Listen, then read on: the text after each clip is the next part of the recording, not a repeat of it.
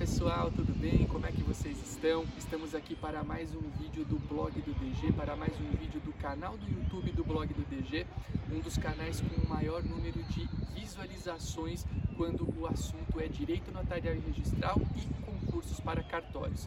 Antes de começar o nosso conteúdo de hoje, eu quero te convidar a se inscrever no nosso canal e também a ativar as notificações de com essas duas medidas você vai estar por dentro de absolutamente todo e qualquer novo vídeo que aqui for publicado.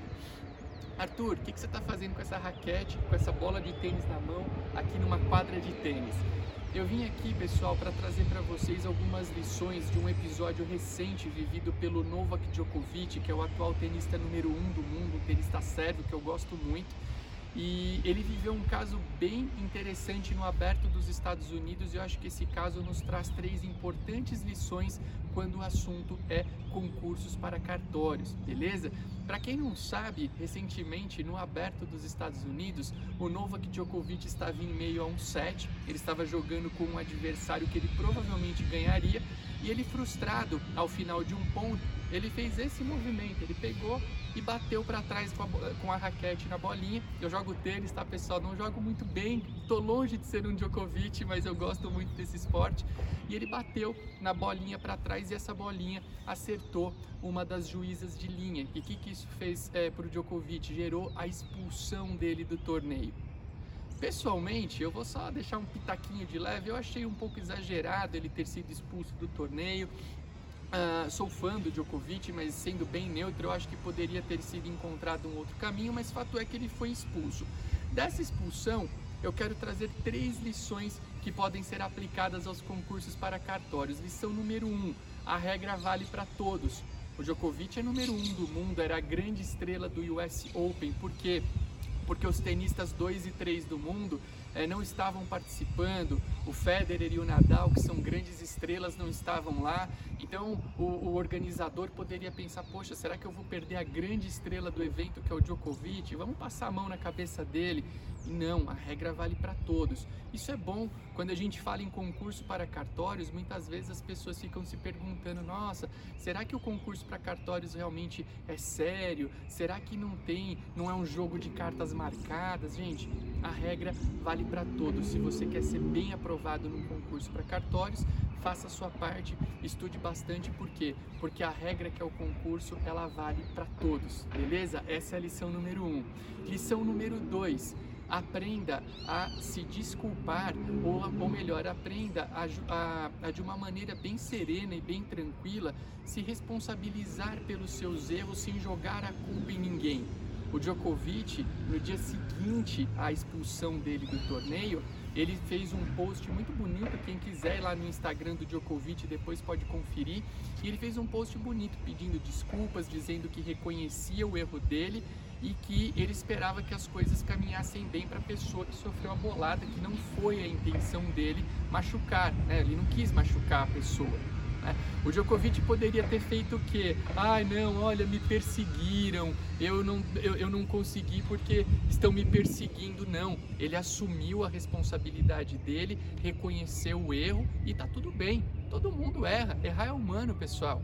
Tá? Então, quando você de repente não for bem num concurso, avalia onde é que, onde foi que você errou e tenta evoluir com base nesse erro beleza? Isso é muito importante. Não fica jogando, ah, não, eu não fui bem porque estão me perseguindo, porque a banca não quis que eu fosse aprovado. Isso é um absurdo.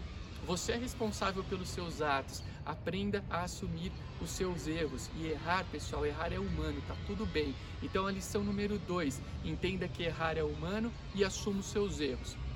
Terceira lição, e para quem tem memória curta, vamos rememorar as duas primeiras. A primeira lição, a regra vale para todos, isso é bom. Segunda lição, acabamos de ver, aprenda a assumir os seus erros, afinal de contas, errar é humano. Qual que é o número 3? Siga em frente. Se você errar, se você cometer um equívoco, aprenda a seguir em frente.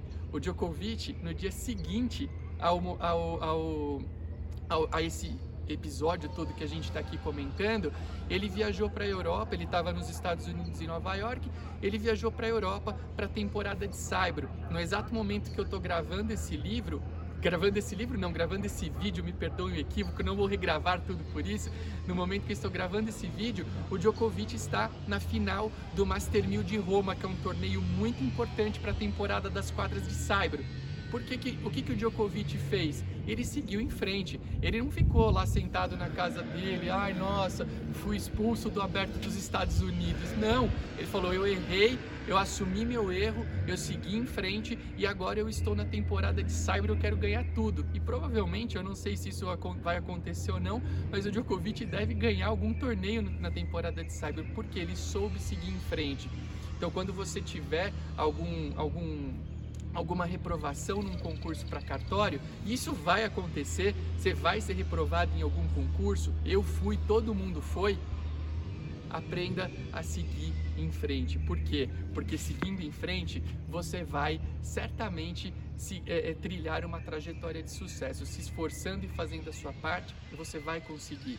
Pessoal, essas então são as três lições que eu quero que vocês tirem do caso do Novak Djokovic. Trouxe elas para cá porque eu sou fã de tênis, adoro tênis. Aliás, eu sempre falo, né? Tô aqui com a minha raquete, com a minha bolinha na mão. Pratique atividades físicas porque isso é muito bom. É muito bom, inclusive, para você que está prestando concurso ter uma mentalidade saudável, uma mentalidade sadia tá? Uh, e eu quero só te pedir um grande favor. Se você gostou desse vídeo, se você acha que ele pode fazer sentido para alguém que você conheça, eu quero que você curta e compartilhe esse vídeo com as pessoas. Por quê?